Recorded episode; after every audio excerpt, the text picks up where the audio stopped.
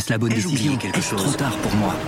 Prenez vos décisions d'investissement avec le soutien de Clarity AI. Gérez votre portefeuille tout en lui assurant une croissance durable grâce à l'association d'une IA puissante et d'une grande expérience de l'industrie. Notre technologie augmente l'efficacité des processus réglementaires, y compris ceux liés à l'article 29 de la loi énergie-climat. Réduisez les risques et atteignez vos objectifs de durabilité en vous basant sur des faits vérifiés et des méthodologies transparentes. Clarity AI, la technologie au service des décisions humaines. Rendez-vous sur clarity.ai et passez à l'action dès aujourd'hui.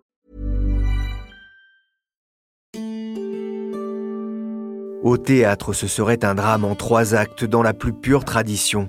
À ce stade 2 du coronavirus, on peut même parler d'une tragédie grecque.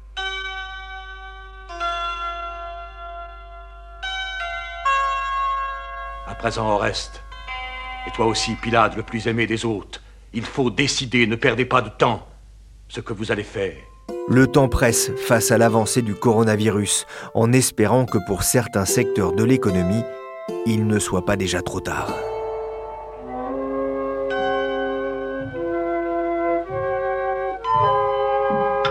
Je suis Pierrick Fay, vous écoutez La Story, le podcast d'actualité des échos, et on va s'intéresser aux conséquences de l'épidémie sur les activités de loisirs en France et en particulier sur le sport.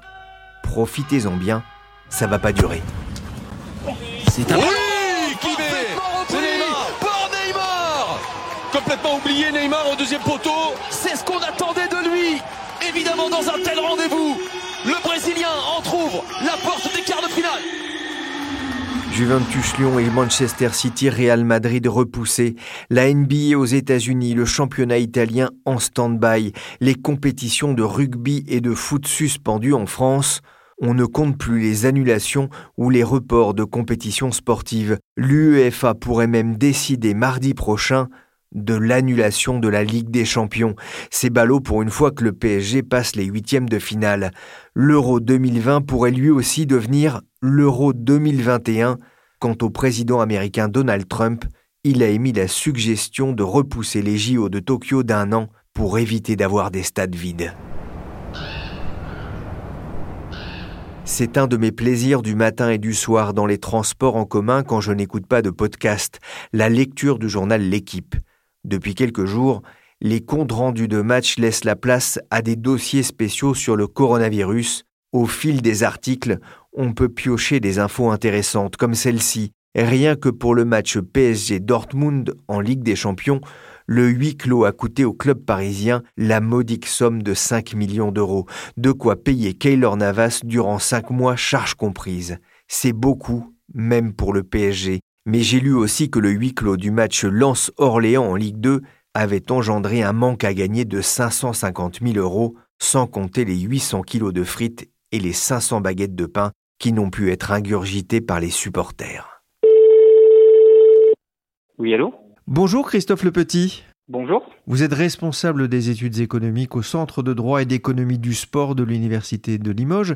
Alors d'abord, ce qui se passe aujourd'hui dans le monde du sport en Europe et même dans le monde, c'est du jamais vu depuis la guerre? Ah bah oui, c'est une évidence. On est dans une situation euh, totalement originale euh, depuis la Seconde Guerre mondiale, avec euh, des reports de matchs, des annulations de compétitions, des arrêts de compétition, des retraits de certaines équipes ou de certains athlètes ou compétiteurs qui ne veulent plus exercer leur métier dans des conditions sanitaires qui ne sont pas satisfaisantes. Et donc, on a une organisation du sport et des compétitions sportives qui est mise à mal un peu partout sur la planète c'est parti d'Asie et ça vient d'arriver euh, maintenant aux États-Unis avec euh, l'annonce de la suspension de la NBA pour deux semaines. Donc euh, situation extrêmement inédite, complexe à gérer et qui doit s'adapter à un contexte et à un environnement lui-même en, en, mouvement perpétuel avec ce, cette épidémie de, de, coronavirus qui se répand progressivement sur toute la planète. Oui, avec notamment des joueurs de foot infectés. C'est le cas par exemple à la Juventus ou au Real Madrid. On parle, on évoque aujourd'hui la possibilité d'une suspension de la Ligue des Champions, le report de l'Euro 2020, là aussi, ce serait un choc? Oui, ça serait effectivement une euh, chose très très originale euh, parce que effectivement les grandes compétitions sportives internationales se passent traditionnellement en année paire. Maintenant, on voit bien que euh, les reports des compétitions domestiques et des coupes d'Europe posent des casse-têtes importants en termes de calendrier sportif et donc l'UEFA semble estimer que décaler son Euro 2020 de l'été 2020 à l'été 2021 lui permettrait de gagner un petit peu de, de flexibilité pour organiser la fin de la Champions League et de l'Europa League et pourrait également offrir aux, championnats domestiques et aux ligues, euh, aux ligues européennes la possibilité de décaler la fin de leur championnat qui est aujourd'hui euh, contrainte justement par la date de lancement de, l'Euro euh, qui doit se situer aux alentours du 10 ou 12 juin. Donc tout cela évolue d'heure en heure et donc on est dans un, dans un contexte extrêmement mouvant. Une, une première, mais malheureusement qui trouve toute sa justification dans cette crise sanitaire internationale. Il y a des enjeux économiques importants autour de ces compétitions en termes de publicité, de droits télévision, euh, l'impact pourrait être euh, considérable? Alors, si on parle de l'euro 2020 qui passerait en 2021, ça serait potentiellement peut-être l'une des moins mauvaises solutions euh, comparée à, une annulation, parce que effectivement l'euro euh, se déroulerait un an plus tard, et donc les recettes prévues en 2020 seraient juste potentiellement encaissées ou réalisées plus tard dans l'année, même si euh, une grande partie des recettes sont sécurisées sur cette compétition, parce que les droits télé ont déjà été vendus, la billetterie a déjà très largement été vendue également, donc on serait potentiellement sur la moins mauvaise des solutions. En revanche, il y a effectivement un manque à gagner certain pour l'ensemble des acteurs de la filière de l'économie du sport et du sport professionnel en particulier, et notamment pour euh, les compétitions qui font des choix de matchs à huis clos ou de matchs euh, annulés pour le coup avec des, des fins de, de, compétition prématurées. Pour ces disciplines-là, pour ces compétitions-là, on a un manque à gagner lié au fait qu'il y, y aura des recettes de billetterie qui ne seront pas encaissées, il y aura des recettes liées aux partenariats qu'il faudra rembourser puisque les partenariats sont versés de façon annuelle, et puis il y aura également potentiellement des risques sur certains autres postes de recettes comme les droits télé, mais aussi comme le partenariat. Donc on est face à un risque euh, économique important pour des entreprises du sport qui, sorties effectivement de l'UEFA, du CIO, Comité international olympique ou de la FIFA, euh, sont plutôt des TPE ou des PME. Oui, c'est vrai que quand on regarde les JO, quand on regarde la FIFA, l'UEFA, il y a énormément d'argent. Ce sont plutôt des organisations qui se portent bien.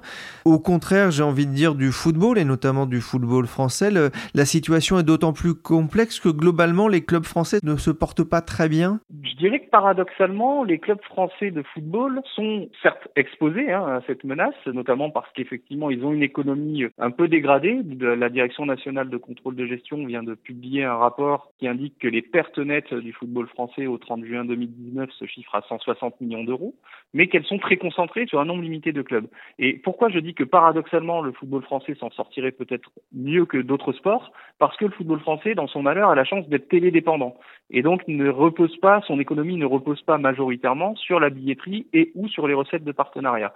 Donc le choc pourrait être euh, éventuellement mieux encaissé par le football et notamment par les clubs qui ont les actionnaires les plus euh, puissants, euh, des actionnaires internationaux, des fonds d'investissement, etc., qui sauront eh soutenir leur club pour leur faire passer la phase un petit peu compliquée des reports de matchs liés au coronavirus. En revanche, il y a des sports et des clubs sportifs qui s'en sortent peut-être un peu moins bien et qui sont plus exposés, notamment peut-être les clubs de rugby, les clubs de handball, des clubs de basket, qui ont une économie qui repose beaucoup moins sur les droits euh, de retransmission télévisuelle et beaucoup plus sur, d'une part, euh, les recettes de partenariat et d'autre part, euh, les recettes de billetterie. Et donc c'est vrai que ces clubs-là, euh, ont des risques auxquels ils doivent être confrontés, de devoir ne pas pouvoir encaisser de recettes de billetterie, voire rembourser une partie des recettes d'abonnement, mais également de ne pas encaisser tout ou partie de certaines de recettes de partenariat. Et donc ces clubs-là peuvent avoir un risque proportionnel à leur économie supérieur peut-être euh, à, celui des, des, clubs de football. L'annulation, par exemple, d'un tournoi de tennis dans une petite ville, on peut penser à, à, à quelques villes euh, importantes en France, mais qui annuleraient leur tournoi de tennis, par exemple, ça pourrait aussi être très difficile de s'en relever? Pour le coup, effectivement, le tennis est un sport particulier qui, si vous n'organisez pas votre tournoi à la date prévue, eh bien, il ne laisse pas beaucoup de place à un report, hein, puisque le calendrier est extrêmement chargé tout au long de l'année, jusqu'à la fin du mois d'octobre en, général. Et donc, c'est vrai que pour certains tournois, plus que des villes, cela pourrait signifier quelques difficultés euh, économiques majeures euh, si le tournoi ou les tournois venaient à ne pas euh, avoir lieu. Donc, c'est vrai que ça peut être aussi un risque sur ces compétitions-là. Plus largement, et on en parle très très peu, il y a un vrai risque pour l'ensemble de la filière et pour le sport amateur également, puisqu'on sait qu'aujourd'hui, de nombreuses associations sportives se financent grâce à l'organisation d'événements sportifs et notamment par exemple de tournois qui ont lieu en fin de saison Or, on s'approche dangereusement des périodes de tournoi et on pourrait voir des associations sportives, toutes disciplines confondues, ne pas être en mesure d'organiser leur tournoi et donc ne pas pouvoir réaliser des marges euh, économiques importantes qui leur permettent traditionnellement de financer des projets ou de financer la vie des clubs. Donc c'est vrai que euh, c'est l'ensemble de la filière hein, qui est aujourd'hui euh, chahutée, mise à mal et donc de la plus haute instance internationale jusqu'au plus petit club amateur, on est dans une situation extrêmement complexe. Il n'y a pas que les problèmes de vente de billets, hein. il y a aussi la gestion des abonnés qui est déjà pas toujours simple en, temps normal. Oui, tout à fait. Euh, à la limite, euh, la gestion de la billetterie euh, bon, est un problème parce qu'elle se traduit par du manque à gagner, mais euh, n'est pas un souci de clients qui sont très associés, très affiliés au club. En revanche, les abonnés peuvent avoir une vraie voix à faire entendre parce que les abonnés sont des gens qui sont des soutiens fidèles au club, qui viennent pour la saison et donc qui ont versé déjà le prix de leur abonnement pour pouvoir suivre leur équipe. Et donc, ce public fidèle, euh, va peut-être et, et, vraisemblablement demander une compensation, donc soit le remboursement partiel de l'abonnement si jamais les matchs venaient à ne pas avoir lieu, euh, soit peut-être l'an prochain des réductions sur leur abonnement de la saison future. Donc soit une perte sèche euh, dès cette année avec un remboursement, soit un manque à gagner l'année prochaine.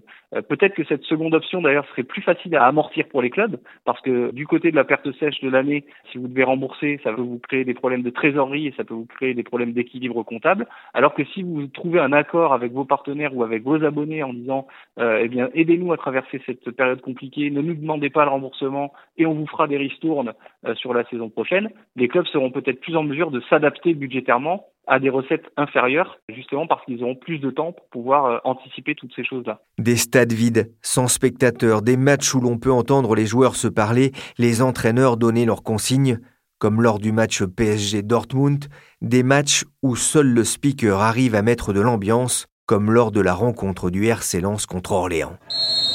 Danger Sotoka. Et c'est au fond. Boulard Écoutez le speaker. Pour le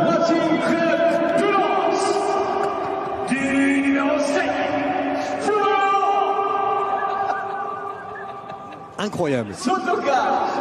Incroyable séquence. extraordinaire. Mais même les matchs à huis clos pourraient devenir une exception alors que les fédérations annoncent une à une la suspension de leur championnat, à l'instar de la Fédération française de rugby le vendredi 13 mars ou de la FFF pour les matchs de Ligue 1 ou de Ligue 2. Pour certains, les soirées risquent donc d'être un peu longues, sans compétition sportive. L'idée pourrait même faire frémir. Le soir du match de Ligue des Champions Leipzig-Tottenham, j'ai rencontré Tristan Giglini. Il est responsable des paris sportifs chez Winamax, l'un des leaders du secteur en France aux côtés de Betclic et Unibet. Dans la cafétéria de cette grosse PME installée en plein centre de Paris, l'ambiance est festive, malgré le sale moment passé par Hugo Loris sur la pelouse du club allemand. C'est mal défendu, Jeannot, mais c'est pas fini. Et ça visait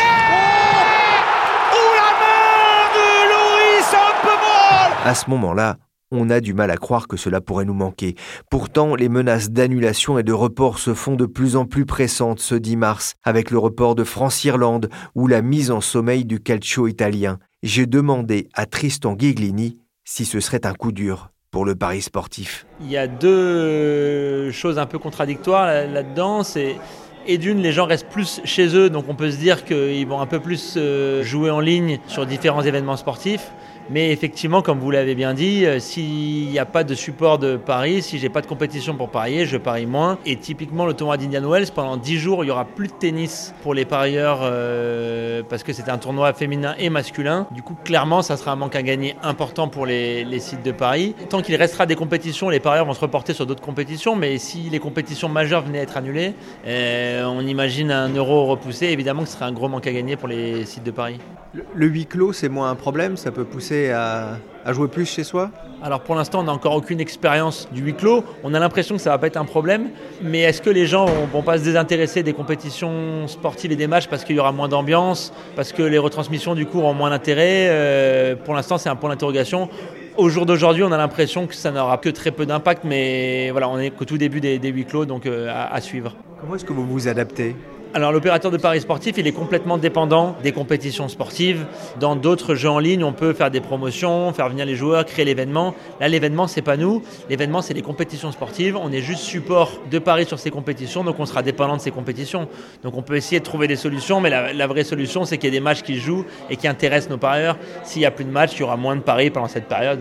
On va faire le dos rond. Exactement. On va devoir apprendre à se passer du sport pendant quelques semaines pourquoi alors ne pas en profiter pour aller au théâtre ou voir l'une des belles expos photos vantées par Michel Varnet?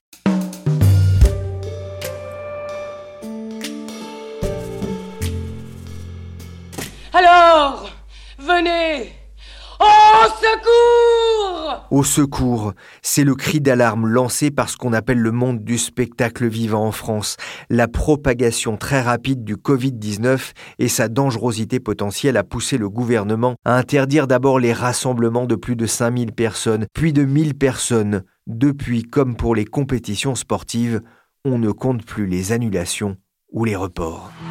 Les concerts d'Andrea Bocelli reportés.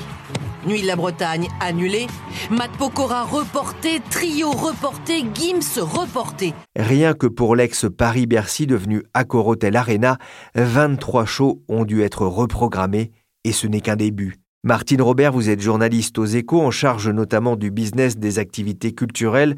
Pour le secteur, c'est déjà une catastrophe? C'est une catastrophe parce que il faut savoir que 90% de ces entreprises sont des TPE. Il y a quelques gros groupes, mais la plupart, c'est des petites entreprises qui étaient déjà fragilisées, qui avaient déjà une marge négative pourquoi? Bah Parce qu'elles se sont pris quand même un, maximum d'accidents euh, industriels déjà. Faut se rappeler en 2015 les attentats du Bataclan. Ensuite, euh, il y a eu euh, les mouvements des Gilets jaunes, qui étaient surtout le samedi, qui est un jour important évidemment pour le monde du spectacle. Et puis il y a eu les grèves contre la réforme des retraites, les grèves dans les transports. Et là, maintenant arrive le coronavirus. Donc, euh, quand même, ça fait beaucoup. Ça veut dire que beaucoup de spectacles sont annulés. Euh, on n'est pas dans des salles. Beaucoup de salles n'accueillent pas autant de monde, mais on va quand même vers des annulations bah, Forcément, parce que de toute façon, le climat psychologique n'est pas propice à la sortie. Disons que ceux qui avaient déjà acheté des billets les honorent ou pas. Il y a beaucoup de no-show. Mais ceux qui n'avaient pas encore réservé, on réserve à peu près 15 jours avant, bah là, c'est la chute vertigineuse euh, des, des, achats de billets. Et pas seulement à Paris, en, région, le bilan est aussi euh, difficile? Bah, Tout à fait, parce que en fait, on a la chance en France d'avoir un maillage euh, vraiment très étroit de salles, de théâtre, d'aréna, de zénith, dans toute la France, avec tout un jeu de tournées, évidemment. Donc, beaucoup de tournées annulées pour les grandes salles, mais aussi dans des lieux particulièrement touchés, comme l'Oise, comme le Haut-Rhin, comme le Morbihan où très vite on a eu des théâtres qui ont fermé, par exemple. Et on a aussi beaucoup d'opéras en région qui ont une jauge supérieure à 1000 et qui euh, sont directement impactés par les interdictions de rassemblement au-dessus de 1000 personnes. Est-ce que ça veut dire que même avant l'interdiction des rassemblements, les spectateurs avaient déjà tendance à bouder les spectacles, les sorties en raison du, du battage médiatique autour euh, du coronavirus? Oui, alors pas seulement parce qu'on n'était pas dans une dynamique très propice. Euh, rappelez-vous les grèves des transports, euh, même pendant la période des réveillons, qui est une période qui est, vraiment une période d'activité intense, normalement pour les spectacles. Beaucoup de spectacles ont été annulés, parfois le jour même. Ces problèmes de grève de transport se sont combinés avec des grèves aussi dans certains établissements euh, culturels. Pensez à l'Opéra de Paris qui a annulé énormément de spectacles.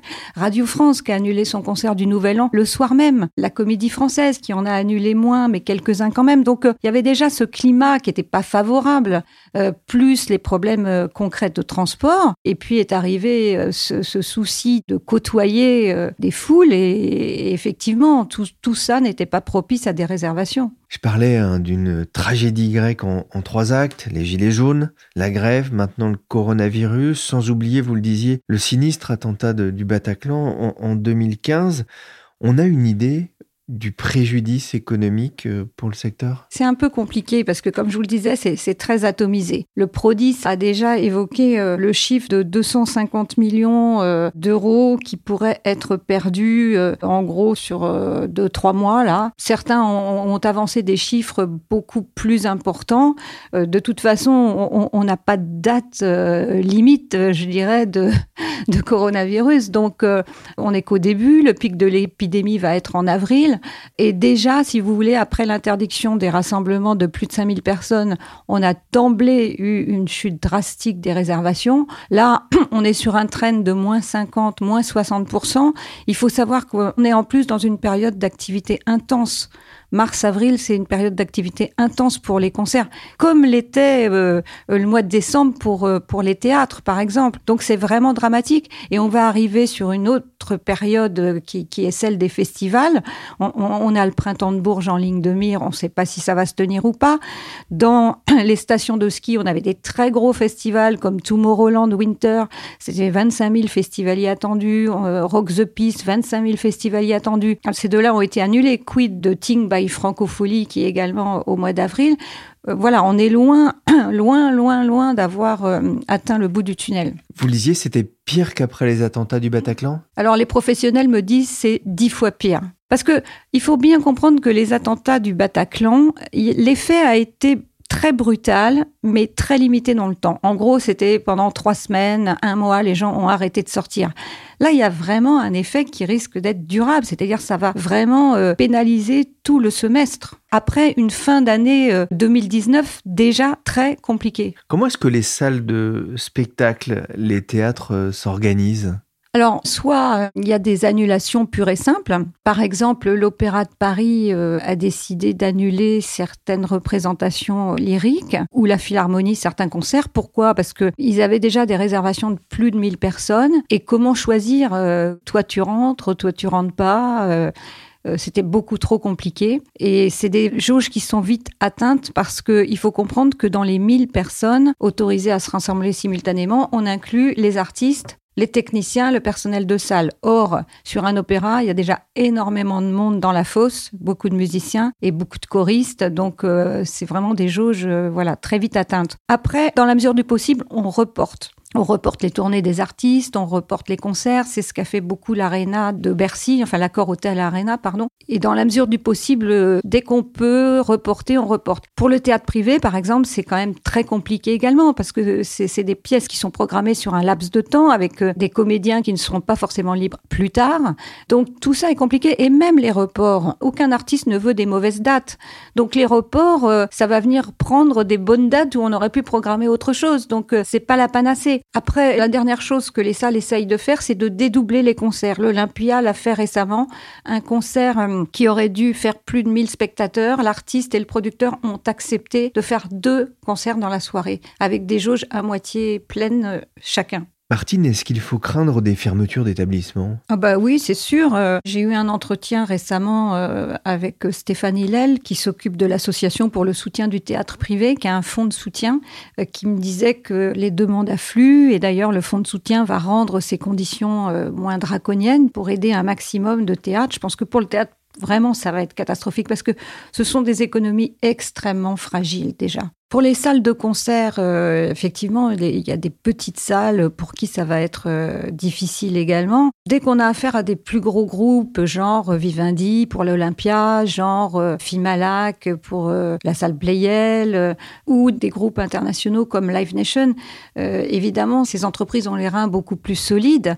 Il n'empêche, il va y avoir quand même un effet en cascade avec, à mon avis, au, au final, les artistes pénalisés et en particulier les artistes en développement parce que si les entreprises n'ont plus les moyens d'investir dans des jeunes artistes pour en faire la promotion, pour, euh, les lancer euh, jusqu'à ce qu'ils deviennent rentables, entre guillemets, bah forcément, c'est comme dans n'importe quel autre secteur d'activité, il y aura moins de recherche et développement, il y aura moins d'investissement. Qu'est-ce que l'État euh, peut faire et qu'est-ce que l'État va faire? On en a une idée? Alors, les professionnels sont assez unanimes à dire qu'effectivement, Bruno Le Maire, le ministre de l'économie, est très sensible au sujet. Il y a eu déjà un certain nombre de mesures d'accompagnement annoncées donc euh, des reports d'échéances euh, sociales ou fiscales, c'est-à-dire URSAF, impôts, un plan d'étalement des créances avec l'appui de l'État et de la Banque de France, euh, l'obtention possible de crédits bancaires via la BPI qui se portera garant des prêts de trésorerie dont les entreprises pourraient avoir besoin, parce que comme je le disais, elles ont déjà des trésoreries très très fragiles pour euh, beaucoup d'entre elles, avec des marges à moins 0,2. Ensuite, euh, il y aura des soutiens aussi pour financer les salariés euh, qui seraient contraints au chômage partiel, et puis des appuis pour traiter les conflits avec, avec les clients ou les fournisseurs. Mais je pense qu'il y aura des morts aussi dans le spectacle, malheureusement. Amis européens et américains, ne faites pas les mêmes erreurs que nous les Italiens, exhorte dans une interview à CNN l'ancien Premier ministre Matteo Renzi. De nombreuses personnes décident d'aller uh, au théâtre ou au musée. parce qu'ils veulent dire ⁇ N'ayez pas peur, nous allons au théâtre ⁇ C'est une bonne réaction lorsqu'il y a une attaque terroriste. mais pas face à un virus.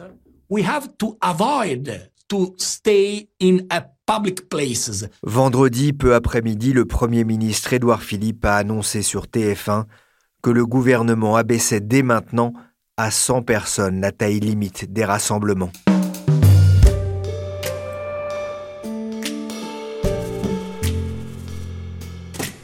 On a bien compris, plus l'épidémie va s'étendre et plus les conséquences économiques seront fortes pour les sociétés de spectacle. Je repense encore à un article de Julien Reboulet dans l'équipe sur l'annulation du tournoi d'Indian Wells aux États-Unis. Le responsable de l'Open 13 Provence, qui a pu se tenir en février, raconte qu'à l'époque de la grippe H1N1, il avait souscrit une prime d'assurance sur trois ans. Celle-ci couvrait un certain nombre de risques, notamment sanitaires. On peut donc se couvrir contre ce genre de risque il y, a des, couvertures qui ont été développées euh, effectivement dans, la foulée de, de, la crise du H1N1. Solène Poulenec est journaliste au service finance des échos. Après, euh, vraiment, cette euh, couverture en cas d'épidémie, c'est assurance par assurance. Et on entend des sons de cloche assez différents. Il y a des assureurs qui disent on couvre pas du tout. Il y a des courtiers qui nous disent nous, on va réussir à faire jouer l'assurance en cas d'épidémie. En tous les cas, c'est pour des événements qui étaient assurés avant que l'épidémie ne devienne vraiment confirmée par tout le monde. Parce que l'assureur n'a pas envie de prendre un risque qui est complètement établi partout. Il couvre contre un aléa, mais il couvre pas contre un risque qui est désormais certain. Donc pour ceux qui étaient anciennement assurés, il est possible peut-être, suivant la taille de l'événement, souvent euh, suivant la localisation de l'événement, qu'il y ait une couverture contre l'épidémie, mais c'est pas du tout euh, certain. Et pour euh, ceux qui ne sont pas encore assurés, ça va pas être possible de se couvrir contre le risque de coronavirus. C'est trop tard, quoi. C'est si on est organisateur de spectacle ou si on a une salle de théâtre, c'est pas la peine d'aller voir son assureur aujourd'hui pour lui demander ce genre de couverture, en tout cas pour l'épidémie en cours. Ce que disent les courtiers, c'est qu'effectivement, beaucoup de gens les ont appelés en disant J'aimerais bien peut-être euh, me couvrir, qu'est-ce que vous en pensez? Ça va me coûter combien? Euh, Et le courtier est forcé de dire Non, mais maintenant que l'épidémie est confirmée par tous, a fortiori depuis que l'OMS parle depuis quelques jours de pandémie, l'assureur n'a pas du tout envie de couvrir contre un risque où il sait qu'il va euh, forcément avoir des sinistres qu'il devra payer. L'assureur, il est prêt à, couvrir ce risque quand il n'est pas, il n'est pas acquis. donc là, c'est trop tard. Et depuis, disons, disons la fin du mois de janvier. Alors il y a des, dates apparemment différentes qui ont été placées euh, suivant les assureurs, de ce que nous disent les professionnels. Tous les, assureurs ne parlent pas de la même date qui fait la bascule entre l'impossibilité d'avoir une couverture et la possibilité d'avoir une couverture. Euh, y a un acteur apparemment sur le marché français qui a accepté encore assez longtemps, jusqu'en février, de couvrir, à condition en plus d'avoir évidemment des, des surprimes normalement, euh, c'est-à-dire à condition que son client paye plus. Mais là, là c'est clairement fini. C'est vrai que le coût euh, est souvent jugé prohibitif, en tout cas c'est ce qu'expliquait hein, cet organisateur euh, de ce tournoi de tennis, un coût assez important. Ça veut dire que beaucoup ont renoncé finalement à se couvrir. Euh, ça dépend des contrats, encore une fois, je ne veux pas me prononcer sur le, sur le prix des contrats en général, mais les contrats annulation, de ce qu'on me dit, fonctionnent sur un, un même mode, c'est-à-dire qu'on couvre contre l'annulation, sauf tout un tas d'exceptions, et alors après on peut se retourner vers son assureur en disant, attendez, dans la liste des exceptions que vous m'avez mis, euh, il y en a une, un risque pour lequel j'aimerais être sûr d'être couvert. Mais évidemment, après, euh, c'est un choix que fait l'organisateur d'événements en fonction de, ses ressources financières et il va être amené peut-être, suivant le prix, à ne pas, à ne pas souscrire à une couverture plus large. Ça veut dire que ça pourrait coûter cher aux organisateurs. Qu'en est-il du, remboursement justement des spectateurs par exemple? Alors le remboursement des spectateurs, euh, là aussi c'est aux organisateurs de gérer. Et effectivement, ça risque de leur coûter cher, notamment dans le monde du spectacle. On entend des organisateurs qui sont vraiment inquiets. C'est une crise vraiment terrible pour euh, le monde de l'événementiel. Pour le secteur de, de l'assurance, est-ce que ce virus peut paradoxalement être aussi une opportunité pour lancer des nouveaux produits par exemple? Alors pour l'instant, le secteur de l'assurance, et comme tous les autres secteurs, euh, il serre les dents, euh, puisque très pratiquement, le discours général, c'est qu'il n'y aura pas, sauf des cas très particuliers, par exemple l'annulation des JO, des pertes très importantes sur les annulations. Mais pour l'assureur, c'est de toute façon un choc. Il y a moins d'activité économique, il y a moins de souscription de, primes a priori. Alors euh, pour l'instant, les assureurs qu'on a, ils nous parlent d'un report dans le temps de l'activité. C'est-à-dire que l'assureur qui a une boutique au coin de la rue, les gens vont pas se précipiter pour aller souscrire des assurances en agence. Donc il y, aura forcément un impact sur l'activité. Sur les sinistres, le discours euh, de la part des grands assureurs et des assureurs qu'on a pu rencontrer pour l'instant consiste à dire euh, c'est pas sur le plan des sinistres une chose qui va nous impacter de façon massive, même s'il y a certaines branches type annulation ou assistance qui vont là être très mobilisées pour le rapatriement des personnes. Il est sûr qu'on va vraiment euh, ces, ces, ces acteurs spécialisés sont vraiment sur la brèche en ce moment. Il faut aller chercher des expatriés, ramener des gens qui étaient en voyage et tout ça, il y aura des indemnisations. Mais euh, dans l'ensemble, les assureurs disent c'est un risque qu'on maîtrise dans la mesure où il y a un impact sur les entreprises. Euh, les entreprises, elles vont avoir moins de clients, mais ils n'assurent pas contre ce qu'on appelle la perte d'exploitation, c'est-à-dire moins d'activité dans le cas d'une épidémie. Merci Solène Poulenec du service finance des échos et Martine Robert, spécialiste de l'économie de la culture. Merci également à Christophe Lepetit du Centre de droit et d'économie du sport et à Tristan Giglini de Winamax. La story, le podcast d'actualité des échos, s'est terminé pour aujourd'hui. L'émission a été réalisée sans prolongation par Nicolas Jean avec à la Michel Varnet. Vous pouvez nous écouter sur toutes les plateformes de téléchargement et de streaming de podcasts. N'hésitez pas à vous abonner et à partager nos émissions.